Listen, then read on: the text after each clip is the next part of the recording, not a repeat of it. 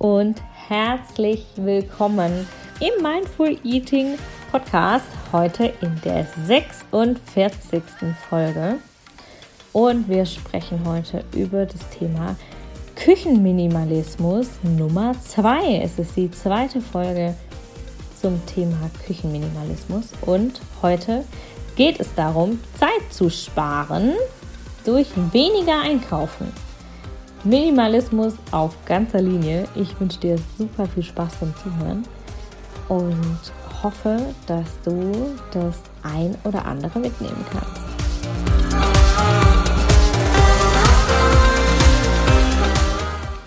Hallo, so schön, dass du da bist. Heute zum Thema Zeitsparen durch weniger Einkaufen.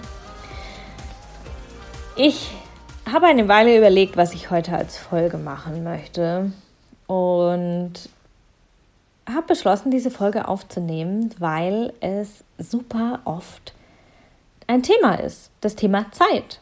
Das Thema Zeit ist ein Riesen, eine, scheint eine Riesenblockade zu sein, sich so zu ernähren, wie es einem eigentlich gut tun würde. Und vielleicht kennst du das, vielleicht ertappst du dich auch selbst, wenn du jetzt mal so drüber nachdenkst dass du immer mal wieder sagst, oh, ich habe keine Zeit, jetzt richtig zu essen.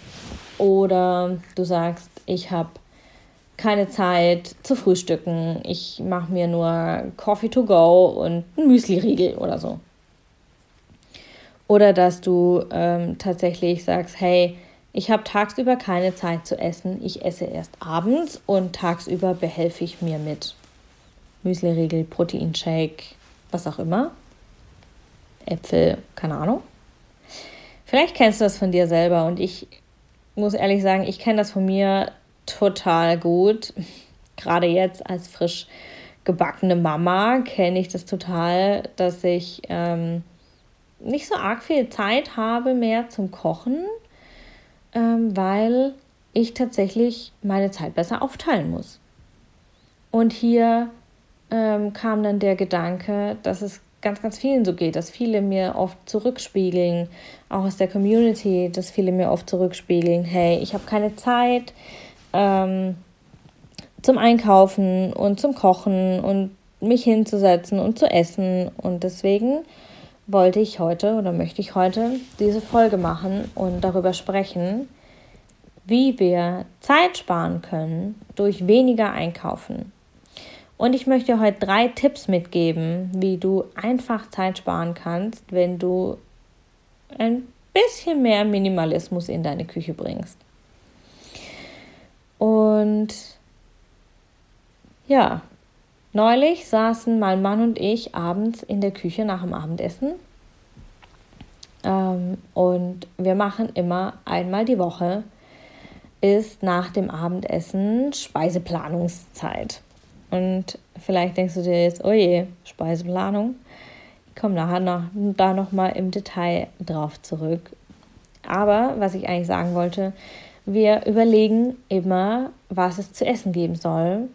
Und wir haben das so eine richtige kleine Tradition schon draus gemacht. Das ist total ein schönes Ritual geworden für uns, zusammenzusitzen nach dem Abendessen gemütlich, wenn wir so richtig entspannt sind und zu überlegen, was wollen wir denn essen in den nächsten sieben Tagen? Und wer hat auf was Lust, wer möchte gerne was, wer wünscht sich was? Und das führt dazu, dass wir alle Bedürfnisse hören. Ne? Also ich höre seine, er hört meine und dann entscheiden wir, welche Mahlzeiten gekocht werden sollen. Und wir sparen so total viel Zeit, weil wir einfach nur einmal die Woche ähm, überlegen, was es denn zu essen geben soll. Und weil wir so weniger einkaufen und natürlich auch weniger, und das ist der Nachhaltigkeitsaspekt an der Sache, dass wir weniger wegwerfen. Und es ist total spannend ähm, zu sehen, dass es nicht nur bei uns ähm, total viel Zeit und auch Geld spart, wenn wir das konsequent umsetzen, sondern dass es auch bei meinen Kundinnen zum Beispiel super gut funktioniert. Und wenn du clever planst in deiner Küche, minimalistischer in deiner Küche handelst, wirst du nicht nur viel Zeit und Geld sparen, sondern auch viel weniger wegwerfen. Und du bist viel besser vorbereitet, wenn mal was Unvorhergesehenes dazwischen kommt. Genau, lass uns tiefer einsteigen in das Thema Minimalismus in deinen Küchenabläufen. Minimalismus in deiner Küche, Küchenminimalismus. Ich habe ja in der siebten Folge relativ am Anfang schon mal darüber gesprochen, ähm, wie du in deiner Küche mehr Minimalismus erzeugen kannst, also mehr Minimalismus reinbringen, indem du vielleicht Zeug rausbringen kannst, ja, indem du weniger, indem du genau weniger Zeug einfach in deiner Küche hast, ja, weniger Geräte, weniger Rezepte, weniger Zutaten, weniger Töpfe, weniger was auch immer sich in deiner Küche so ansammelt. Bei mir sind es ja immer Tupperdeckel ohne zugehörige Schüssel. Das scheint irgendwie so eine Krankheit zu sein. Ähm in der siebten Folge habe ich darüber gesprochen, wie es funktionieren kann, in der Küche Minimalismus einzuführen. Und warum ist es so wichtig, dass wir hier minimalistischer sind in unseren Küchen? Je weniger Zeug wir haben, desto weniger Zeit brauchen wir. Wir müssen weniger wegräumen, weniger pflegen, weniger sortieren und natürlich auch weniger benutzen. Ja, du musst weniger waschen, weniger abwaschen, weniger abtrocknen vielleicht, wenn du das mit der Hand noch machst oder wenn du eine Spülmaschine hast wie ich, die nachher alles wieder nass quasi abliefert, vor allem die Plastiksachen.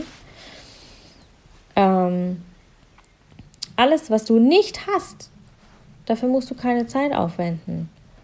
Und dieses weniger im Sinne des Minimalismus gilt, um auf jetzt den Titel zurückzukommen, Zeit sparen durch weniger einkaufen, gilt natürlich auch beim Einkaufen als absoluter Zeitsparfaktor. Ja? Und warum, wie kannst du jetzt Zeit sparen beim Einkaufen? Auf der einen Seite hast du viel weniger äh, Grübelei, wenn du cleverer und weniger einkaufst, wenn du besser planst, weil du natürlich nur einmal die Woche überlegen musst, was du kochen möchtest. Du hast viel weniger Rezepte-Chaos, weil du einmal die Woche dir deine Rezepte raussuchst, was du kochen möchtest und that's it. Und dann hältst du dich daran. Und du hast viel weniger Zutatensucherei, weil wenn du clever planst und clever einkaufst, hast du auch weniger Zutaten an sich. Weil vielleicht kennst du das Pareto-Prinzip, 80% des Outputs geschehen mit 20% des Inputs. Die meisten Zutaten, die du in deiner Küche hast, benutzt du wahrscheinlich super selten. Die meisten Zutaten, die du benutzt, sind immer die gleichen. Oder mehrheitlich die gleichen. Saisonal wechselnd natürlich, aber trotzdem meistens die gleichen. Und du hast weniger Diskussionen, ähm, weil wenn du vielleicht Kinder hast, hast du vielleicht oft die Diskussion, was gegessen wird, ähm, wer, wer was essen möchte und so weiter. Und das sparst du dir natürlich alles ein und dadurch hast du auf der einen Seite schon mal weniger Zeit verbraucht und mehr Zeit frei. Und der zweite Punkt ist nicht nur diese weniger Grübelei, weniger Chaos, sondern auch die bessere Planung an sich, die dir mehr Zeit verschafft, weil du weniger oft einkaufen gehst, weniger viel einkaufst. Das heißt, du musst viel weniger wegräumen, du musst weniger, ähm, weniger vielleicht vorbereiten, ja, weil die Sachen verderben ja auch. Das heißt, du musst sie vielleicht vorkochen oder einkochen oder oder. Das passiert natürlich alles nicht, wenn du weniger einkaufst. Und du hast viel weniger Chaos im Kühlschrank. Ja, wenn du überlegst, du hast vielleicht einen vollgepackten Kühlschrank, du findest nichts. Hast du aber weniger und übersichtlicher äh, eingekauft, hast du mehr Platz im Kühlschrank, mehr Raum im Kühlschrank und damit natürlich auch bessere Übersicht und dadurch sparst du dir die Zeit zum Suchen.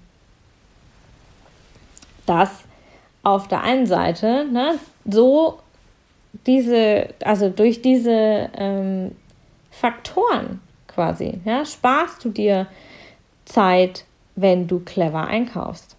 Ja, das heißt, wenn wir minimalistisch einkaufen, können wir sehr viel Zeit einsparen. Und wie geht das jetzt? Dieses Zeitsparen durch weniger einkaufen. Ich habe dir ja drei Tipps versprochen. Das möchte ich natürlich einhalten. Und ich würde sagen, wir starten direkt mit dem ersten Tipp. Und ich habe es vorher schon angedeutet. Der erste Tipp ist die Speiseplanung oder Mahlzeitenplanung oder Essensplanung oder wie auch immer du es gerne nennen möchtest. Mein Tipp für dich, plane einmal die Woche für die kommenden sieben Tage. Und du kannst dafür einen Planer benutzen, auf Papier, auf, ähm, in Form von Kärtchen. Ähm, also kannst dir vorstellen, wie so ein Adventskalender, ja, oder als App gibt es auch, kannst du dir auch äh, als App runterladen. Je nachdem, was du für eine Vorliebe hast, ja, ob du lieber das auf Papier oder digital machst.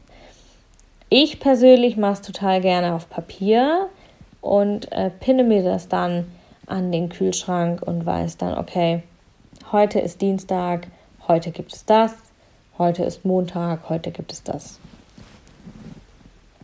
Und ähm, die, der zweite Tipp in Sachen Speiseplanung ist, plan die Hauptmahlzeiten, die variieren. Ja, also wenn du zum Beispiel immer dasselbe frühstückst, im Prinzip, ja, also wenn du zum Beispiel immer Frühst Porridge frühstückst mit Früchten, dann brauchst du das nicht extra zu planen, es sei denn, du möchtest es natürlich planen. Ähm, aber du wirst trotzdem morgens Porridge mit Früchten, mit Früchten frühstücken, ob du es jetzt geplant hast oder nicht. Wenn du aber jeden Mittag eine andere Mahlzeit hast, ähm, dann plan dir die Mittagsmahlzeiten auf jeden Fall ein. Ja? Und dann planst du dir da verschiedene Gerichte ein. Und ich empfehle dir, fünf von sieben Tagen zu planen und an zwei von sieben Tagen Restetage zu machen. Warum werde ich gleich nochmal ganz kurz darauf eingehen, warum diese Restetage so wichtig sind.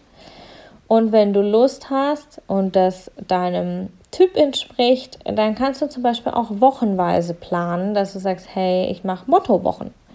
Gemüsewoche, Detoxwoche, spezielle Zutatenwoche, Kartoffelwoche, ähm, Pizzawoche zum Beispiel je nachdem, was sich für dich richtig anfühlt, ja, was auch deinem Typ und deinem Bedürfnis und ähm, den Leuten, die mit dir mitessen, entspricht. Der zweite, also ich fasse nochmal ganz kurz zusammen, das äh, Thema Speiseplanung. Plane einmal die Woche für die nächsten sieben Tage, plane fünf von sieben Tage fest und zweimal Restetage ein und plane die Hauptmahlzeiten ein, die variieren. Ja? Tipp Nummer zwei ist eine clevere Einkaufsplanung. Und da gibt es ein paar Grundsätze zu beachten, ähm, die wichtig sind, damit du weniger einkaufen musst und aber auch nicht zu große Mengen einkaufst, dass du viel wegwerfen musst, weil viel kaputt geht. Also eine clevere Einkaufsplanung braucht Vorbereitung. Deswegen die Speiseplanung, ganz, ganz wichtig. Schreib dir nach deiner Speiseplanung, nach deiner Mahlzeitenplanung eine Einkaufsliste. Und ohne diese Einkaufsliste gehst du nicht einkaufen. Geh nie, nie, niemals ohne Einkaufsliste einkaufen. Egal, ob du das auf einen Zettel schreibst, auf deinem Handy als Notiz-App notierst oder in einer Einkaufslisten-App in deinem Handy hast, geht nie, niemals ohne Einkaufsliste einkaufen. Plan dir ungefähr zwei Einkaufsgänge pro Woche ein Und wenn du mehrere Locations ansteuerst, weil du vielleicht in den Bioladen gehst oder in den Hofladen gehst, zur Bäckerei gehst oder zum Supermarkt gehst, dann achte darauf, dass du dir das so effizient wie möglich hintereinander einplanst. Ja, also dass du nicht extra Gänge laufen oder fahren musst, um noch den einen Laden zu erreichen. Und das dritte Thema, Thema nicht, nichts wegwerfen oder möglichst wenig wegwerfen. Kauf nur das ein, was du wirklich brauchst. Auch wenn es ein super verlockendes Sonderangebot gibt, kauf wirklich nur ein, was auf deiner Einkaufsliste steht, weil da steht drauf, was du wirklich brauchst. Clevere Einkaufsplanung geht Hand in Hand mit einer Mahlzeitenplanung und ist absolut unabdingbar, um Zeit und Geld zu sparen, wenn du dich gesund, clever und trotzdem effizient ernähren willst. Ja? Also wenn du richtig genießen willst und du willst dich gesund ernähren und bewusst ernähren und dabei noch Zeit und Geld sparen, kommst du um diese Mahlzeitenplanung und das Einkaufen mit einer Liste nicht rum. Und der dritte Tipp, den ich dir gerne mitgeben möchte, ist das Thema Restetage. Ich hatte es vorhin schon angesprochen bei der Speise- oder Mahlzeitenplanung.